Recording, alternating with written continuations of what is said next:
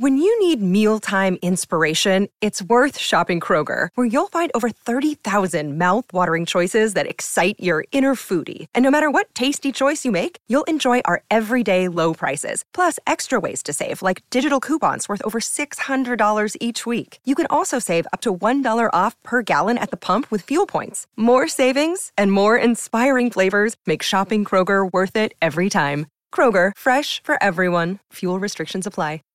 ¿Quieres regalar más que flores este Día de las Madres? The Home Depot te da una idea. Pasa más tiempo con mamá plantando flores coloridas, con macetas y tierra de primera calidad para realzar su jardín. Así sentirá que es su día todos los días. Llévate tierra para macetas Bigoro por solo $8.97 y crece plantas fuertes y saludables dentro y fuera de casa. Recoge en tienda y sigue cultivando más momentos con mamá en The Home Depot. Haces más, logras más. Más detalles en homedepot.com diagonal delivery.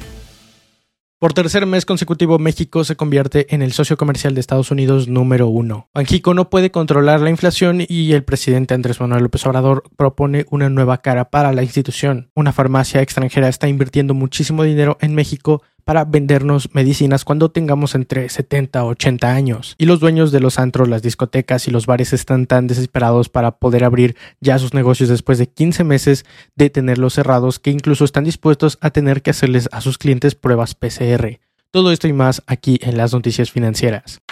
Hola a todos y bienvenidos a las noticias financieras. El día de hoy vamos a estarle dando seguimiento a todos los datos que salieron con respecto al comercio entre México y Estados Unidos, que es uno de los principales combustibles que alimenta a la economía. Y tenemos el dato de que por tercer mes consecutivo somos el socio comercial de Estados Unidos número uno por delante de Canadá y de China. El comercio entre las dos naciones de Estados Unidos y México es tan grande que tan solo en el primer cuatrimestre los datos de comercialización total ascendieron a 208.6 mil millones de dólares lo cual representa aproximadamente casi el 15% del comercio total de Estados Unidos y nos encontramos por encima de Canadá y de China, que nos vienen pisando los talones, pero por tercer mes consecutivo hemos logrado tener el puesto número uno. Y hablamos de que en abril las exportaciones mexicanas a Estados Unidos fueron de 32.117 millones de dólares. Y esto representa un incremento anualizado del 103.4% aunque recordemos que estamos en meses que en el año anterior fueron los más difíciles de la pandemia, entonces por supuesto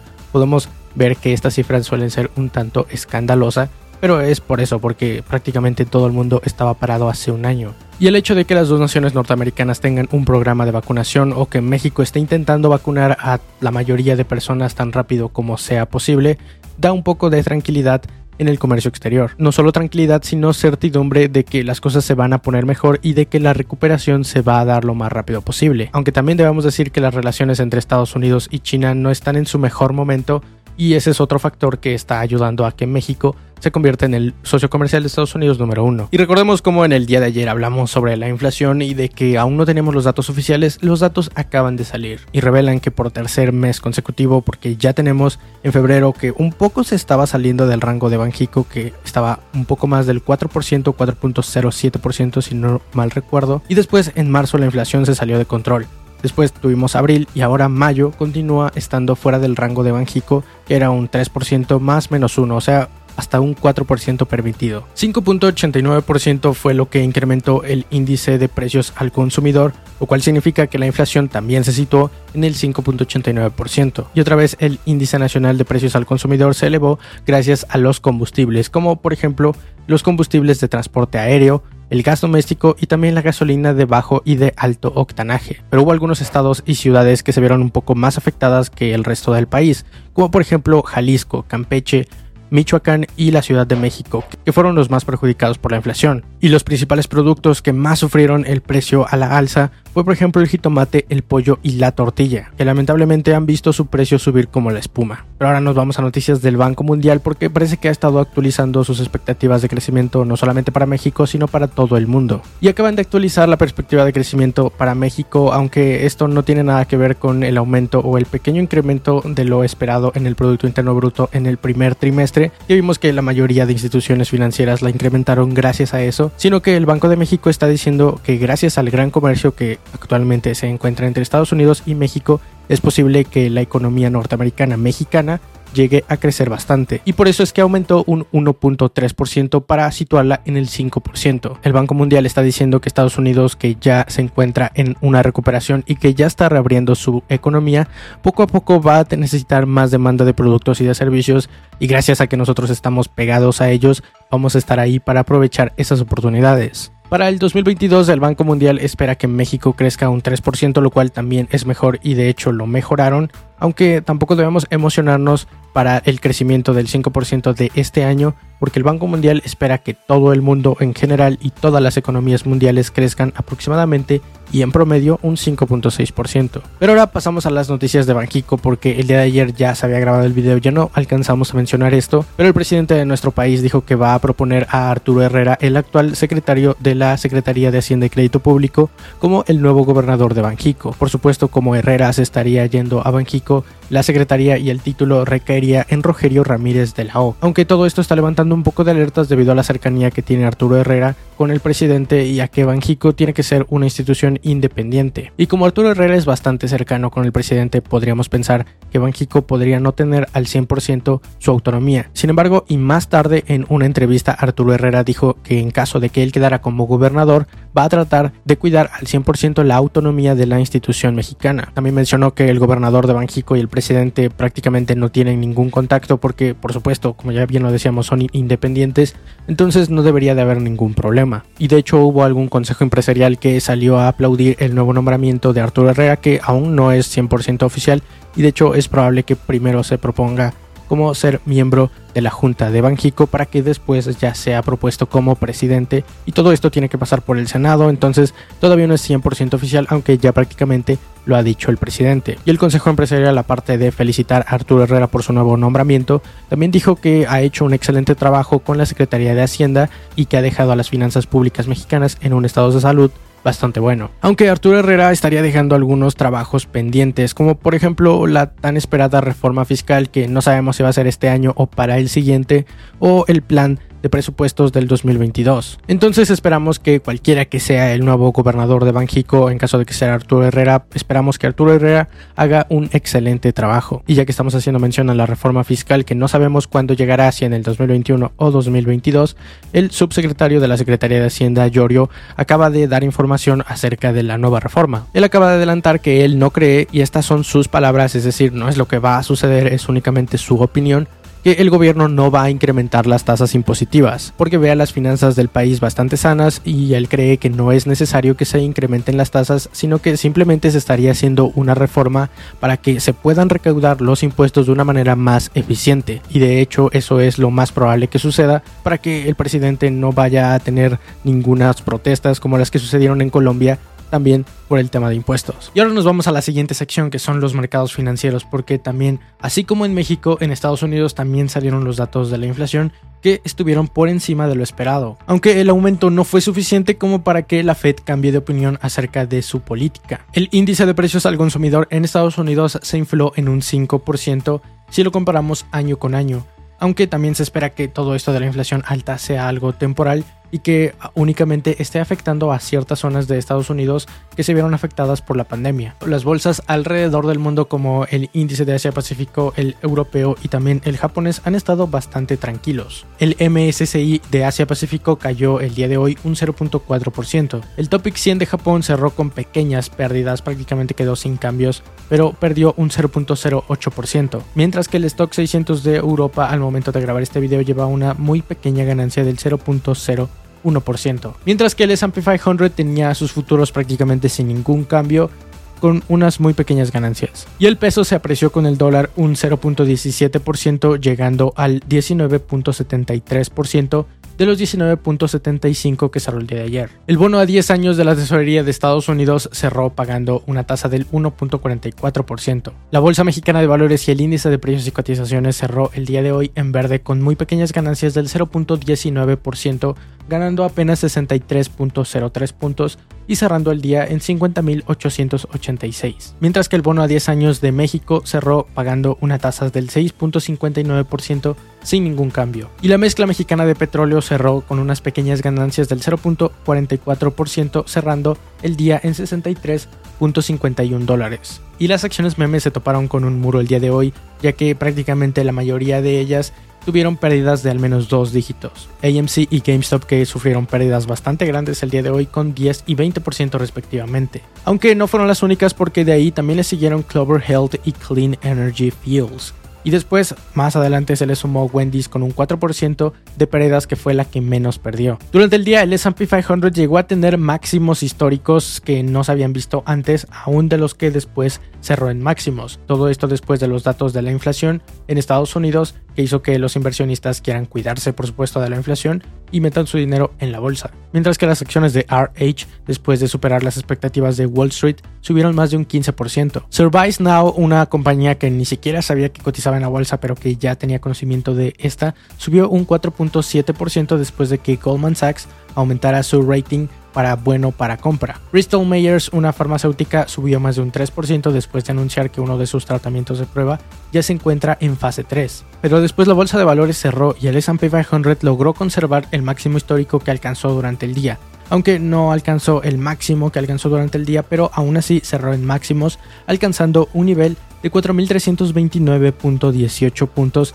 y unas ganancias del 0.47%, mientras que el Dow Jones ganó un 0.1% y el Nasdaq, que todavía se encuentra algo lejos de su máximo histórico, agregó un 0.8% a su marca. Pero antes de que nos vayamos con la siguiente sección de las empresas, tenemos que hablar de Bitcoin y de todo lo que implica que ahora sea legal en El Salvador. Y seguramente en este punto ya sepas que ahora el Bitcoin es legal y es una moneda de curso legal en El Salvador tal cual como lo es el dólar en este momento. Pero ahora te vamos a dar un poco de más detalles para que sepas qué es lo que va a traer para El Salvador y qué es lo que implica para todo el mercado de las criptomonedas. Y básicamente el Bitcoin ahora va a estar funcionando como una moneda en paralelo al dólar. Es decir, que vas a poder pagar tus servicios, tus productos, lo que quieras tanto en dólar como en Bitcoin. Pero también se van a ver beneficiadas las remesas porque El Salvador, al igual que México, es bastante dependiente de las remesas que vienen de Estados Unidos.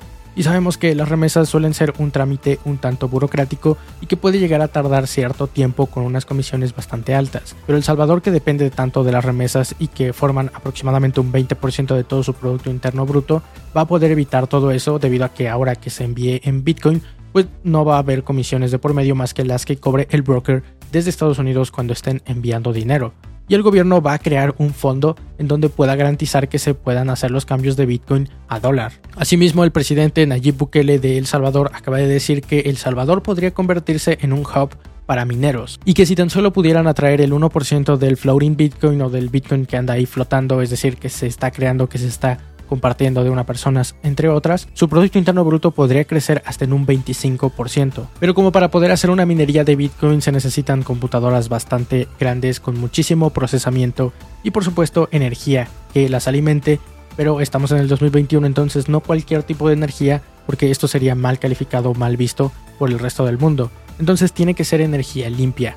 Por eso es que el presidente de El Salvador acaba de pedir a la agencia estatal o a la empresa estatal de geotermia que vaya preparándose para que en caso de que los mineros decidan mudarse a El Salvador a realizar sus operaciones ahí puedan tener energía 100% limpia. El Salvador es un país bastante pequeño que tiene índices de violencia bastante altos, llegando incluso a un extremo y convirtiéndose en gran parte del tiempo en el país más violento de todo el mundo, incluso también con muchísima pobreza que implica la violencia. Entonces, si pudiera ofrecer algo que en ninguna otra parte del mundo pueden ofrecer como lo es que Bitcoin sea legal en un país, seguramente y si hacen las cosas bien podrían salir adelante bastante rápido. Pero ahora nos vamos a la siguiente sección que son las empresas tanto nacionales como internacionales. Y recuerdan cómo el antiguo presidente de Estados Unidos Donald Trump dictó que si las empresas de TikTok y WeChat no eran compradas por alguna empresa estadounidense, ellas tendrían que salir del país y estarían baneadas. Pues parece que ahora que acaba de llegar Joe Biden a la presidencia, acaba de terminar con ese decreto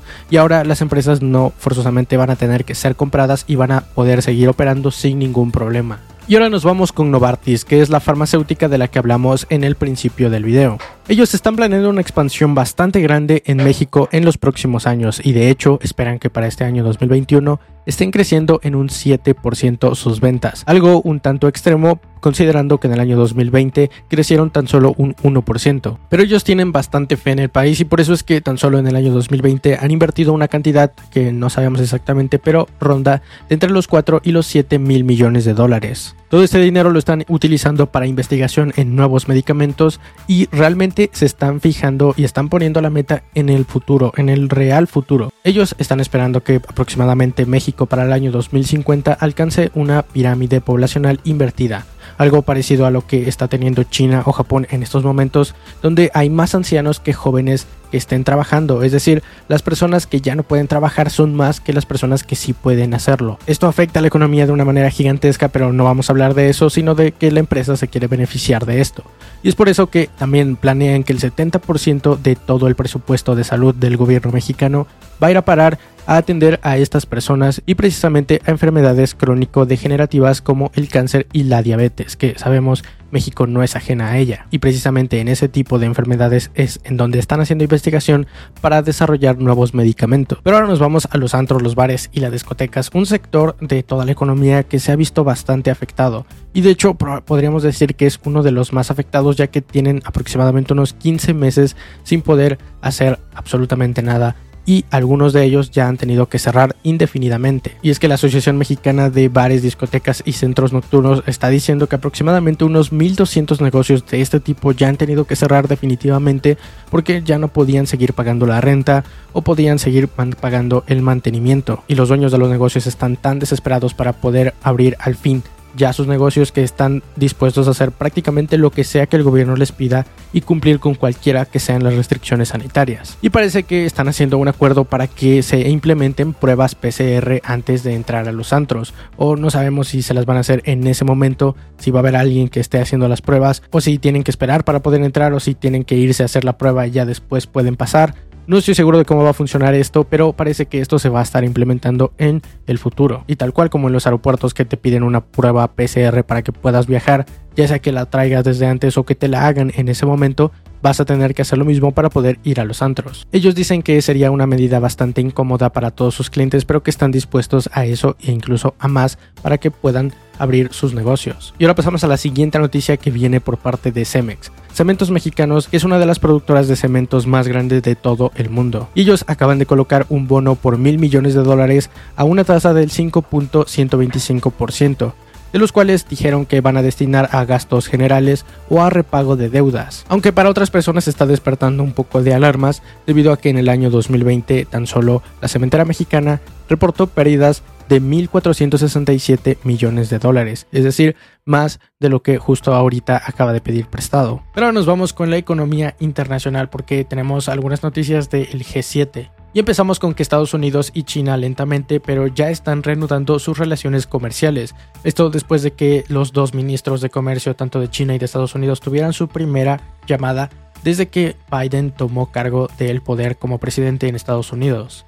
Pero después del G7 y de que se pactaran algunos acuerdos fiscales, China podría pedir la exención de estos impuestos o de esta reforma fiscal, lo que podría molestar a Estados Unidos y que al mismo tiempo haría que las relaciones comerciales se vuelvan a tensar. Pero ya que estamos hablando del G7, parece que todos sus miembros se están poniendo de acuerdo para ponerle un fin definitivo a la pandemia que tenemos en este momento para diciembre del año 2022. Y esto quieren hacerlo entregándole vacunas absolutamente a todo el mundo y a todas las personas o al menos al 80% de todos los adultos alrededor de cualquier parte del mundo. Y es que incluso tenemos rumores de que Estados Unidos quiere comprar unos 500 millones de vacunas para el mundo para entregárselas a los países que aún no tienen vacunas. Pero bien, esas son básicamente todas las noticias que tienes que saber hasta el día de hoy, jueves 10 de junio. Recuerda dejar un like en el video para que cada vez más personas sigan estando informadas alrededor de todo lo que sucede en las finanzas y la economía mexicana y de todo el mundo. Mi nombre es Alejandro y espero que tengas una excelente inversión. Bye. Hola, yo soy Alejandro y por lo que puedo ver tienes una excelente educación. Así que no te gustaría manchar esa buena educación simplemente por no dejar un like en este video, ¿cierto? Así que adelante, hazlo, deja un like en este video. When you need mealtime inspiration, it's worth shopping Kroger, where you'll find over 30,000 mouthwatering choices that excite your inner foodie. And no matter what tasty choice you make, you'll enjoy our everyday low prices, plus extra ways to save, like digital coupons worth over $600 each week. You can also save up to $1 off per gallon at the pump with fuel points. More savings and more inspiring flavors make shopping Kroger worth it every time. Kroger, fresh for everyone. Fuel restrictions apply. ¿Quieres regalar más que flores este Día de las Madres? The Home Depot te da una idea. Pasa más tiempo con mamá plantando flores coloridas, con macetas y tierra de primera calidad para realzar su jardín. Así sentirá que es su día todos los días. Llévate tierra para macetas Bigoro por solo $8.97 y crece plantas fuertes y saludables dentro y fuera de casa. Recoge en tienda y sigue cultivando más momentos con mamá en The Home Depot. Haces más, logras más. Más detalles en homedepot.com diagonal delivery.